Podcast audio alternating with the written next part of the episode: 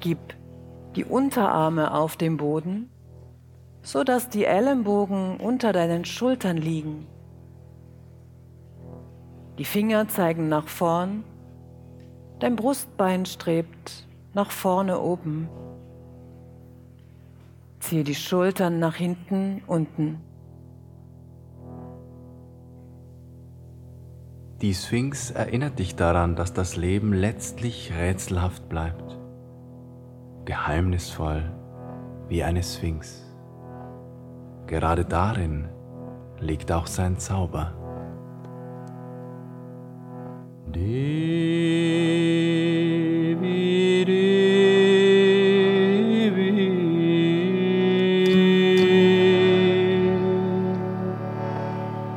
Jagan